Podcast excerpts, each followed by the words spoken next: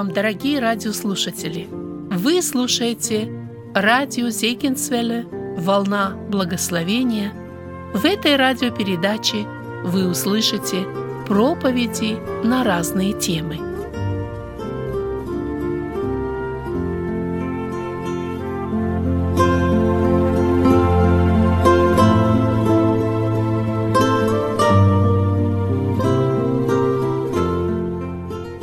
Тема эта, она связана с текстом, который я сейчас прочитаю.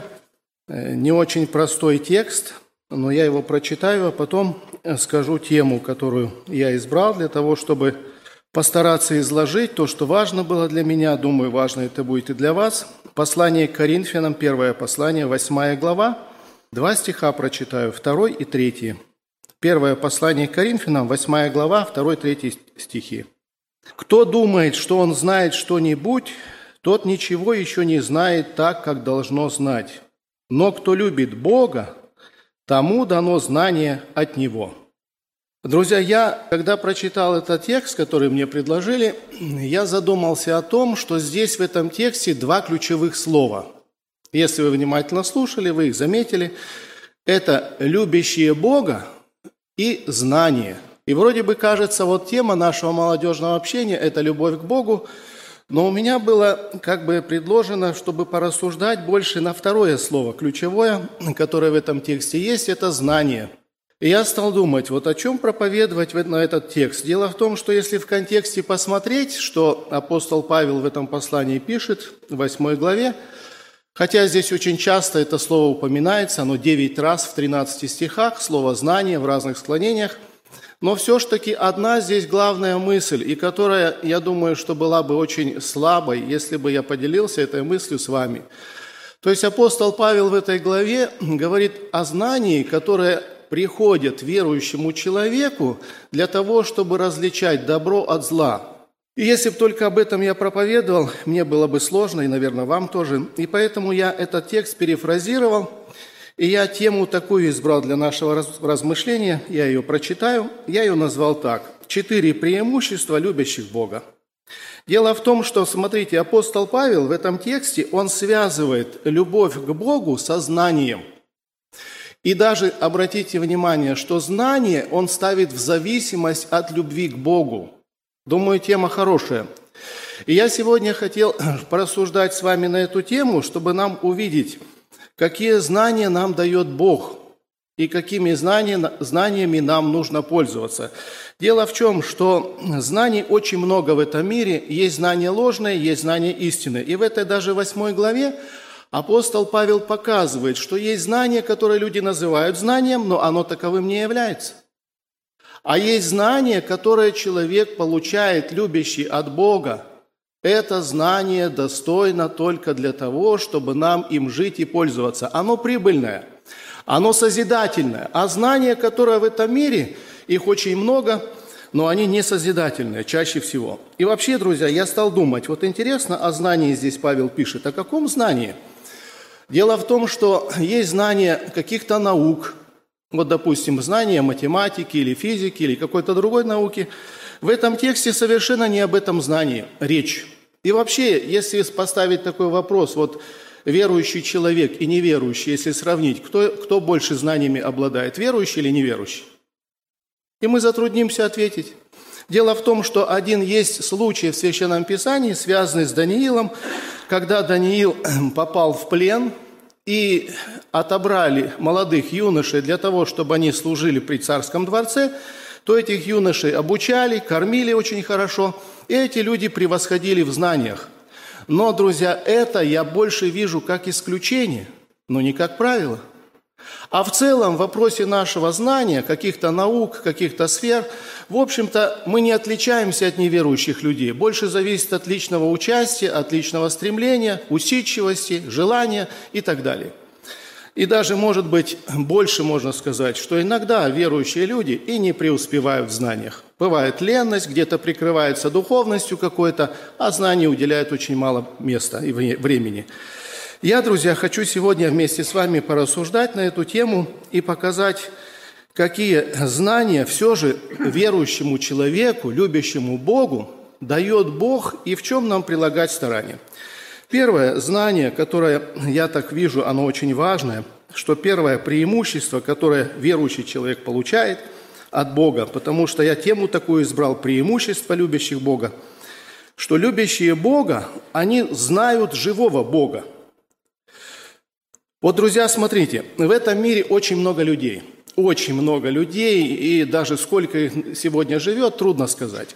И если посмотреть на все общество, то мы можем прийти к такому заключению, что тех людей, которые знают живого Бога, их очень мало. Очень мало. Очень много религиозных людей, которые исповедуют Иисуса Христа, которые какие-то совершают обряды, традиции, но это далекие люди от знающих Бога. Это совершенно далекие люди – Апостол Павел имеет в виду людей, которые действительно бы знали Бога. И я выделяю так особым, наверное, моментом из своей проповеди, что любящие Бога, им дано знать живого Бога. Знаете, почему на этот аспект я хочу обратить внимание? Вот вы не замечали такую проблему, что молодежь даже и вообще члены церкви, которые есть в наших церквах, они очень сильно делятся. Есть люди, которые духовно растут – есть люди, которые духовно не растут. И есть люди, которые даже духовно умирают. И такая категория в церкви тоже есть. И я поставил перед собой такой вопрос, от чего это зависит? Почему такие разные люди в церкви? Друзья, весь ответ в том, что люди сегодня, живущие даже в наших церквах, они не знают живого Бога. Они попали в церковь, может быть, случайно, а может быть, даже когда-то знали Бога, и апостол Павел в послании к Коринфянам, как раз этой же церкви, он пишет и говорит такие слова. «К стыду вашему говорю, некоторые из вас не знают Бога». Это люди в церкви, которые посещают дом молитвы, которые какое-то устройство имеют. А Павел говорит, некоторые, к стыду говорю, не знают Бога. Почему, друзья, такое происходит? Я нахожу ответ такой, что в нашей практической христианской жизни Бог оставил нам такое право – и обязанность знать Бога, изучать Бога, постигать живого Бога. И в первом послании Иоанна, 5 глава, 5 главе, в 20 стихе, апостол Иоанн пишет такие интересные слова о том, что Богу, Бог дает нам право знать живого Бога. Я прочитаю этот текст, первое послание Иоанна, 5 глава, 20 стих – Иоанн пишет такие слова. «Знаем также, что Сын Божий пришел и дал нам свет и разум, да познаем Бога истинного, и да будем в истинном Сыне Его, Иисусе Христе. Все есть истинный Бог и жизнь вечная». Обратите внимание, знаем также, что Сын Божий пришел и дал нам свет и разум. И второе словосочетание – «да познаем Бога истинного». Смотрите, друзья, какие-то знания мы приобрели, может быть, с детства, когда жили в наших христианских домах, нам что-то о Боге рассказывали, какую-то информацию мы получили. Но Иоанн здесь пишет «да познаем Бога». А это что? А это более углубленное, систематическое изучение Бога. И это очень важно. Друзья, вот в нашей жизни практической, знаем Бога мы или нет, можно проверить, знаете, чем? Можно проверить тем, как я расточаю себя для Бога и ближних. Вот если задать вам вопрос, вы знаете живого Бога? Вы скажете, да, я молюсь. Я читаю Священное Писание, я посещаю дом молитвы, в оркестре играю, еще что-то делаю. Друзья, это не основной показатель. Это не основной показатель. Знающий Бога – это тот, который идет путем Бога. Если бы я вам сегодня задал такой вопрос, вот каким путем шел Иисус Христос? Друзья, он шел путем самоотречения. Знать живого Бога – это значит не угождать себе. И вот такого Бога нам нужно знать. И если хотим, чтобы наша духовная жизнь развивалась и росла, нам такого Бога надо знать. И если такого Бога мы будем познавать, наша жизнь будет обогащаться. И любовь к Богу тогда будет расти, когда мы будем посвящать свою жизнь или идти путем живого Бога. Я расскажу один пример из жизни Михаила Ивановича Хорева. Это был 1984 год. Он в это время находился в заключении, ему было там очень нелегко. И вот перед праздником Пасхи он находился в камере, он только что пришел с СИЗО, одну ночь только в камере провел, а на следующий день должен быть праздник Пасхи. И он вот лежит ночью, сон убежал от него, и он переживает, что я сейчас скажу, когда наступит утро. Праздник Пасхи завтра, на следующее утро праздник Пасхи. И надо бы поздравить всех заключенных с этим великим праздником. И вторая ему мысль такая, ты только что пришел в СИЗО, одну ночь только провел в камере – и если ты поздравишь всех заключенных с этим праздником, ты опять пойдешь в сезон на 15 суток. И он говорит, мне стало очень тяжело, я мучился, поздравить, не поздравить. Да, в общем-то, Библия не предусматривает, что обязательно нужно всех поздравить, тем более такая обстановка. И он говорит, я так промучился всю ночь, и не знал, что мне делать утром, поздравить с праздником Пасхи или нет, потому что обеспечены 15 суток. И он тогда решил, что неужели я буду себе угождать? Во что бы мне это ни стоило, я все ж таки поздравлю с праздником Пасхи. Он заранее встал, там в 6 часов подъем, и вот он чуть раньше встал, пошел, умылся, приготовился к, ко дню, выходит, заходит в, спальный этот, э, в спальное расположение, все заключенные еще спали, без пяти шесть, и он громко всех поздравил «Христос воскрес!» И в ответ полная тишина – ни одного человека не ответило «воистину воскрес». И у него такая мысль, а нужно ли было это делать? Ни один человек даже не ответил из всех заключенных, что Христос воистину воскрес. Он постоял, помолчал, обвел всех глазами, а потом один проснулся, чуть-чуть поднял голову и говорит, «Батя, тебе это надо? Ты знаешь, что ты теперь пойдешь на 15 суток за это поздравление?» Он говорит, я понял, что с ним разговаривать не о чем, его не интересует, воскрес Христос или нет. Начался день, все начали подниматься. И тут по громкой связи его вызывают. Хорев, на выход.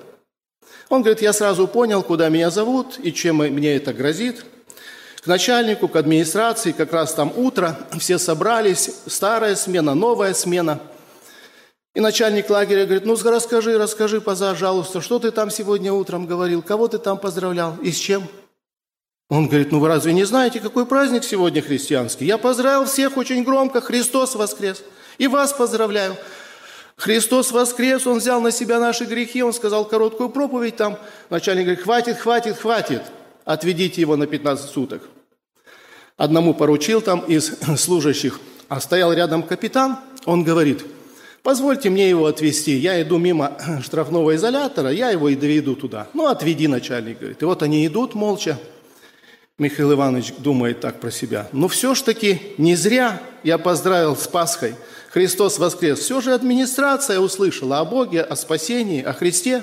И их поздравил с Пасхой. И вот они приходят, подходят к штрафному изолятору. Капитан открывает дверь, его, а перед дверью спрашивает, а тебя куда? Э, в, личное, в личную камеру или в общую? Он говорит, конечно, в личную. Там хоть от суеты, от всего шума можно как-то отстраниться. И он его туда в камеру помещает и говорит, слушай, а что ж ты сегодня сказал? Ну-ка скажи еще раз. Он говорит, я всех поздравил, Христос воскрес. И капитан ему так в, пол, в полголоса говорит, воистину воскрес. И закрывает дверь. И вот Михаил Иванович сел в камеру и думает, а все ж таки как хорошо, что я не пожалел себя.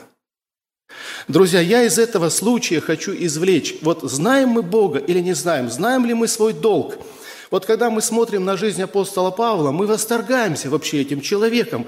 Как этот человек так много успел в своей жизни? А почему? А потому что он сделал такой анализ своей жизни и вывод. И он говорит, я не дорожу своей жизнью.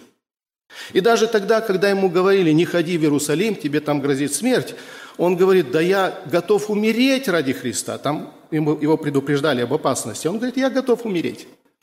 Вот, друзья, вот этот приговор, вот это направление, оно как раз является как бы решающим в нашей практической жизни. Знаю я Бога или не знаю. Я хочу еще на эту тему вспомнить один момент. Вы, наверное, хорошо помните что великого человека из Ветхого Завета – это Давида. Мне очень нравится этот человек – и мне кажется, это самый прекраснейший человек из всего периода царств. Вы заметили такую одну особенную деталь, что когда Давида уже не стало, и Бог сравнивал всех последующих царей с Давидом. И вывод такой делал, или он похож был на Давида, или был не похож на Давида. Сравнение такое. И я так делаю вывод, что Бог этого человека очень сильно любил. И вот подошла жизнь его к концу. Он уже старый человек, ему 70 лет, он должен умирать. И он понимает, что сейчас заступит молодой человек на царство. Вы помните имя этого человека, его звали Соломон – и он переживал о том, как теперь дальше пойдет дело Божие, как будет успешен его сын, насколько будет успешен. И он, когда делает ему завещание, он его позвал, и он ему такую интересную фразу сказал. «Ты, сын мой, знай Бога Отца твоего». Вы заметите, друзья, что Давид, я так понимаю, из большой любви к своему сыну и Божьему народу, он не что-то ему там сказал, ты старайся утвердить свое царство или постарайся быть знатным, умным, чтобы все у тебя было вовремя и в срок. Он не об этом ему говорил. Он ему говорит, ты, сын мой, знай Бога Отца твоего. Давид знал Бога, и он теперь передает такое наследство своему сыну и говорит, ты, сын мой, знай Бога Отца твоего. Итак, друзья, любящий Бога человек будет получать знания от Бога. Но в нашей ответственности сегодня любить Бога, насколько любить, отчасти любить или себя любить, вот это, друзья, сегодня в нашей ответственности находится. И если мы будем любить Бога, знание Бога будет расти. Почему? Потому что написано, любящим Бога дано знание от Него. Я думаю, что мы не против получать знания, особенно какие-то сложные вопросы нашей жизни, если решаются. Но нам не очень нравится кого-то любить. А апостол Павел призывает и говорит, любящим Бога дано знание от Него. Любить Бога нужно. Итак, первое, друзья, на что мы с вами обратили внимание, это любящие Бога знают живого Бога. Второе. Любящие Бога знают, что делать в критических ситуациях. Друзья, вот этот момент я бы тоже хотел сегодня выделить. Критические моменты, я думаю, что у вас были – может быть, отчасти, у кого-то будут, но никто мимо них точно не пройдет. Это точно. Вот все сегодня присутствующие здесь, вы молодые еще, кто-то совсем юный человек, но критические моменты в вашей жизни будут. И вот для того, чтобы выстоять и не сломаться в этих критических моментах, что нам нужно? Нам нужно знать живого Бога – нам нужно знать живого Бога. Нам нужно прийти к Нему в нужный момент, попросить помощи и поддержки. И если этого у нас аргумента не будет, мы не устоим. Почему? А потому что наша вера, она будет испытываться. Она будет очень сильно испытываться. Я приведу один пример из Священного Писания, тоже из жизни Давида. Из первой книги Царств прочитаю 30 глава, 6 стих. Ну, напомню это событие, вы Библию знаете. Давид, он в очень сложной ситуации оказался. Дело в том, что Саул преследовал этого человека, и он допустил такую, может быть, не совсем правильную мысль. Он сказал так, когда-нибудь я попадусь в руки Саула, и поэтому надо как-то спасаться. И он решил убежать филистимлянам, спрятаться там, в другую страну, за границу. Он надеялся, что там будет в безопасности. А тут начался конфликт между странами – между филистимлянами и израильтянами. И вот Анхус говорит, ну ты живешь на моей территории, у него войско было немаленькое, ну пойдем со мной, повоюешь за меня. И Давид пошел.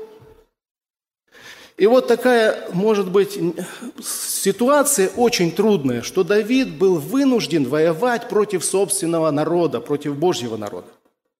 Когда-то он за этот народ, вы помните, против Голиафа выходил – он полагал свою душу за этот народ, а теперь он выходит на войну против этого народа. И вот когда он пошел, а князья ему говорят, а кто это идет-то? Что тут за евреи какие-то с нами вместе? Ему говорят, ну это же, это же люди, которых ты, ты разрешил поселиться в нашей стране, вот они тут и и теперь идут, и князья говорят, так они же восстанут против нас, и войне будет, война будет проиграна, поэтому надо их отправлять. И Давида отправили со всем его войском. И когда он вернулся, он попал в очень трудную ситуацию. Он вернулся в свой город, а города уже нет. Он был сожжен, его жены и все дорогие для него, для его сердца люди были уведены в плен – Народ, который шел с ним на войну, тоже попал в такую же подобную ситуацию, потому что все оказались в плену. И тогда Давид был очень смущен. И вот этот текст я прочитаю. «Давид был сильно смущен», это 30 глава, 1 царств, 6 стих, «так как народ хотел побить его камнями, ибо оскорбел душою весь народ, каждый о сыновьях своих и дочерях своих». Вот такая непростая ситуация. Вы заметите, что с двух сторон стало больно Давиду. Во-первых, что его все родственники в плен ушли, а во-вторых, теперь самые близкие люди, на которых он полагался – и которые воевали за его независимость, они хотели побить Давида. Что делать Давиду? Вот в этой ситуации, кажется, Давид пропал. Все, Давиду пришел конец. Но вы заметьте, у Давида есть живой Бог. Давид так просто не сдается. Он говорит священнику, принеси ифот. Принесли. Он вопрошает Бога, идти мне догонять и забирать ли тех, которые, которых увели. Бог говорит, иди, догоняй и заберешь. И Давид идет. Друзья, для того, чтобы нам в нашей практической жизни быть успешными, для того, чтобы нам в таких ситуациях быть побеждающими, нам нужно знать живого Бога. Нам нужно в критических ситуациях иметь надежду на живого Бога. И таким человеком, видим, был интересный в этой истории Давид, который оказан или показан нам с позиции примера. Я один пример приведу еще про Степана Григорьевича Германюка. Вы его все хорошо знаете, ну, может быть, уже юные не очень знают, молодые. Степан Григорьевич, он был осужден на семь с половиной лет. Ему было очень трудно. Ну, а так как он бухгалтер, по образованию был, он никогда тяжелого труда не совершал, а тут попал в зону, там, конечно, бухгалтерию ему никто не предложил, его заставили очень тяжело работать. И вот он изнемогает там, находясь в этом заключении. Один из сотрудников КГБ понял, что таким образом можно сломать этого человека. И он решил наведываться к нему, чтобы с ним как-то договориться о сотрудничестве.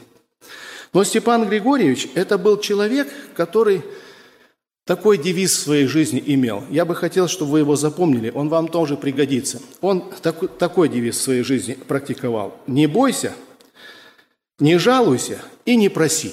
По отношению вот всех сотрудников КГБ у него такой был девиз, и это ему всегда помогало. И вот теперь опять пришел сотрудник КГБ, вызвал его. Это был подполковник, непростой человек, знатный человек, должность высокая. Он его пригласил, Степан Григорьевич пришел, а он знает, что он очень голодный, кушать нечего, Степан Григорьевич. Там в зоне почти не кормят.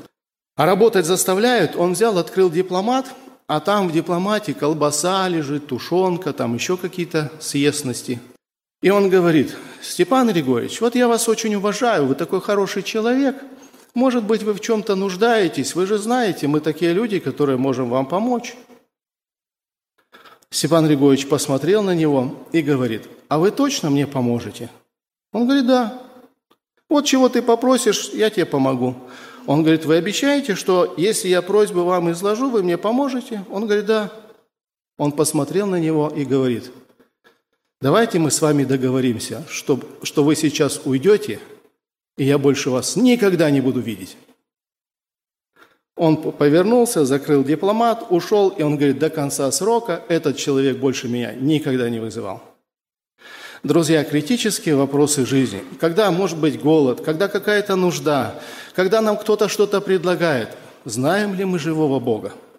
В критических моментах особенно ярко проявляется наша вера, и если мы знаем живого Бога, то в критических ситуациях будем успешны и выстоим. Третье, на что хочу обратить внимание, что любящие Бога знают, какой избрать путь, чтобы не соблазнить слабых – Друзья, вот об этом, я думаю, мы очень мало думаем. Мы чаще всего, ну так мы устроены люди, мы устроены так, чтобы ну, себе создать какой-то комфорт, построить свое будущее, чтобы обеспечить на завтрашний день. И вот вся жизнь чаще всего в этом проходит. Но я бы, друзья, хотел, чтобы мы еще одно знание могли приобрести, что любящий Бога человек, он постигает такую науку, как же прожить так, чтобы никого не соблазнить. Вот в контексте как раз вот первого послания Коринфянам, в этой восьмой главе, апостол Павел об этом имеет в виду. Я прочитаю этот стих, 9, Это как бы совет теперь апостол Павел дает тем, которые в каких-то ситуациях подобных появляют, попадают или решают какие-то вопросы сложные. Ну, в частности, здесь есть мясо идоложертвенное или не есть. То есть соблазнить кого-то своим знанием, который понимает так, что идола не существует, и мясо не вредно кушать. И апостол Павел здесь делает такой вывод. Девятый стих я прочитаю. «Берегитесь, однако же, чтобы эта свобода ваша не послужила соблазном для немощных». Друзья, мы в своей жизни, в практике, мы очень свободные люди. И мы часто помним такой текст и цитируем его, что все мне позволительно, Бог мне все право это дал. Но, друзья, здесь апостол Павел говорит о том, что нужно беречься, чтобы наша свобода не послужила ни для кого соблазном. Знаете, друзья, сегодня идоложертвенного мяса у нас нет. Я не думаю, что вы где-то его увидите. Это может быть где-то в других африканских странах, там это еще есть и практикуется. У нас сегодня этого нет. Но соблазнов у нас предостаточно – и мне кажется, если бы проанализировать, их становится все больше и больше. Их не становится меньше. Вот знаете, о чем я переживаю? Вот я смотрю на внешний вид молодежи, знаете, что мне тревогу такую внутри возбуждает? Это современная мода. Я вообще человек такой, я не против. Но когда вы заметите, что мир навязывает нам свои критерии и свою моду, вот это меня настораживает. Вот вы заметите сегодня, в мод, модно сегодня братьям носить брюки, которые внизу очень узкие. Вот знаете, если бы эта традиция, она была бы из церкви как-то, в церкви родилась, я бы не задал никакой себе тревоги и не, не переживал о том, что это сегодня практикуется. Но когда я смотрю, что это сегодня навязывается миром, а вообще, друзья, вот смотрите, принцип евангельский какой. Мир должен на нас влиять или мы на мир – вот смотрите, написано, Христос говорит, вы свет миру, и второй, вы соль земли. Вот теперь смотрите, что происходит. Когда мир нам навязывает свою традицию, свои понятия, и мы их принимаем, я очень тревожусь. Я вам расскажу один пример на эту тему. Лет восемь назад у нас в Хабаровске один человек служил в армии, и потом он увольнялся. Уволился, и вот он мне позвонил и попросил, чтобы я приехал, его встретил, переправиться на родину – он с центра России, издалека. И вот мы приехали домой, мы сели за стол, и я его спрашиваю, ты расскажи, вот как ты уверовал, какой твой прошлый образ жизни, как ты служил Богу. И он мне рассказывает такую одну интересную историю. Он говорит, когда я покаялся, я был совершенно из неверующей семьи, христианского родства я не имел, я был очень зависимый оккультно человек. Я говорю, как, молодой человек, 18 лет, ты был оккультно зависимый? Он говорит, да. Я поинтересовался, чем он был зависим. И он говорит так, что у меня проявлялся с детства дар такой, откровение я получал от темных сил, э, что будет завтра, что будет через год. И говорит, этот дар у меня стал настолько развиваться, что я мог предсказать заранее, какая, какой товар и какой продукт будет в продаже на следующий год. Я говорю, да ну ты что, ну расскажи поподробнее. Он рассказывает и говорит, когда я это стал ощущать в себе, Ко мне стали приходить люди, к примеру, большие торговцы, бизнесмены, которые торгуют мебелью, там, торгуют одеждой, еще какими-то вещами. И они приходили, они платили мне большие деньги и спрашивали, какой товар будет продаваться следующий год. И я, говорит, вопрошал эти темные силы, и я им говорил, вот такой товар, вот такой фасон, вот такая мода будет следующий год, и вот такой товар будет в продаже очень спросом большим пользоваться. И эти люди, говорит, были частыми клиентами моими. Они не скупились оплачивать их мои услуги, платили большие деньги, и я на этом очень хорошо зарабатывал. А теперь, когда я покаялся, я понял, с чем я вообще имею дело, и я, говорит, не мог от этого избавиться, освободиться не мог. Я говорю, что дальше? Он говорит, братья собирались, молились очень долго, и не один, и не два человека, по многу братьев, в постах пребывали, и, говорит, с большими трудами от этого избавился. Я, друзья, знаете, какую мысль из этого хочу извлечь? Что, смотрите, в мире сегодня это бытует, и за всем этим даже товаром скрывается некто. И когда навязывают нам какой-то какой материал там, или какую-то моду одежды, подумайте, с кем мы имеем дело. Почему бы нам действительно не оставаться народом Божьим, свободным, и традиции, которые у нас есть в братстве, или внешний вид, который выработан, почему бы его не сохранять? И меня вот это настораживает, что мы сегодня поддаемся очень просто влиянию этого мира и даже не подозреваем, что за ним стоит кто-то. Поэтому, друзья, важно нам сегодня это отстаивать и понимать, и чтобы не влиять на, на других. Я еще, знаете, что замечаю? Вот мода, да, она интересно проникает в наши ряды.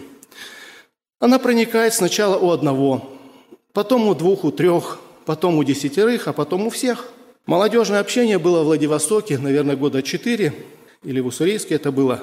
Гагик Мирзаян приезжал на это молодежное. Вы помните, он пример рассказывал в их церкви, когда у сестер появилась мода широкие пояса с большой пряжкой. И он говорит, я заметил, одна сестра одела этот пояс, но потом уже три, а потом вся церковь, все сестры. Друзья, я бы хотел вам посоветовать, берегите себя и думайте о том, что вам навязывает сегодня мир, потому что за всем этим стоит зло. А нам необходимо оставаться свободными детьми Божьими и преуспевать в нашей практической жизни. И поэтому люди, любящие Бога, они знают, какой избрать путь, чтобы не соблазнить слабых – мы иногда думаем так, что это мне не вредит, и поэтому я свободен выбирать и делать, что хочу. Но мы должны еще учитывать и слабых. Мы должны учитывать состояние церкви, чем это для церкви проявится, как оно дальше развиваться будет. И вот это, друзья, знание нам необходимо приобретать в нашей повседневной христианской жизни. Время очень быстро бежит, я на последний пункт обращу внимание – ну, может быть, еще один пример на эту тему, что есть христиане довольно-таки принципиальные. Один пример из такой жизни. Как-то одна христианская семья переехала в Америку, а в этой семье были две сестрички, одной 18 лет, другой 19. Но они были наставлены очень принципиально. И вот они попали в такую свободную церковь в Америке, где принципов никаких не придерживаются, все дозволительно, все можно – и когда они приехали со своими принципами, ну то есть одежда, там внешний вид, все это хорошо, на них стали смотреть как на изгоев, молодежь. И стали всяких, всячески их презирать, унижать, обижать. Собрание закончилось, молодежное закончилось. Их никто не приглашает в машину. Садятся в свои роскошные машины, поехали домой. Они пешком идут до своего дома, добираются как могут – и вот в таком они трауре были, что же им делать? Вернуться они не могут, церковь поменять не могут, а так приходится жить. И так продолжалось целых два года. Через два года в эту церковь приехали братья, служители Совета церквей. Провели очищение, освящение в этой церкви. Поменялась ситуация, и сейчас эта церковь в братстве. Друзья, я бы хотел, чтобы вы держались все же принципов. Вы заметите, что разрушить принципы – это просто в два счета. Очень быстро и легко, а попробуйте их вернуть. Попробуйте обратиться назад, и чтобы создать те желаемые результаты, достигнуть в нашей практической жизни, вот этого будет очень трудно. Последний момент, который я хочу выделить из своей проповеди, что любящие Бога знают, как ценны мы для Бога. Знаете, друзья, в нашей практике иногда бывает такое положение, что мы смотрим на себя, и думаем, что я из себя представляю. Я не могу ни то, ни другое, способностей мало, побед мало.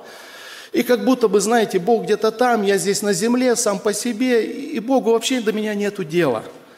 Друзья, в нашей практике и в нашей силе любить Бога. И вот если мы этим будем озадачивать себя – Бог нам даст большие откровения, и мы станем ощущать, что мы нужны для самого, самого Бога. Это знание очень нужно. Я прочитаю один текст, и мы закончим на этом. 90, 90, 90 глава, книга «Псалтырь». 14 стиха по 16. Смотрите здесь, что пишет этот удивительный человек. «За то, что Он возлюбил меня, избавлю Его, защищу Его, потому что он познал имя мое.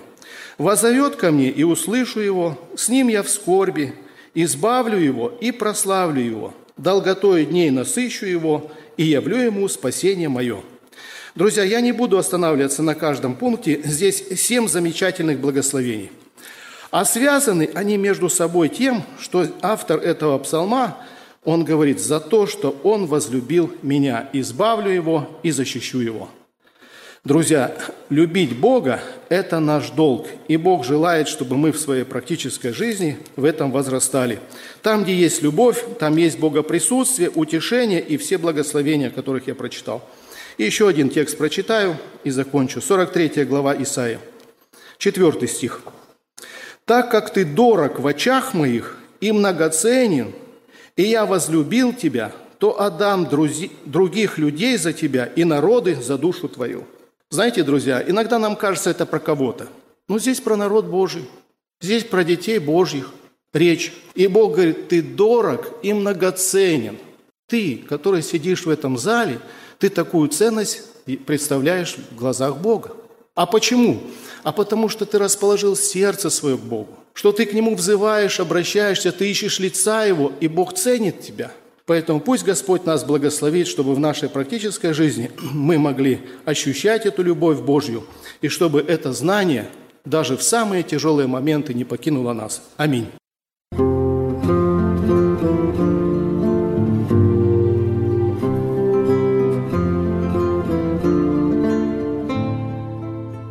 Слушали радио Зегенсвелле «Волна благословения», город Детмалт, Германия – Дорогие радиослушатели, мы желаем вам Божьих благословений.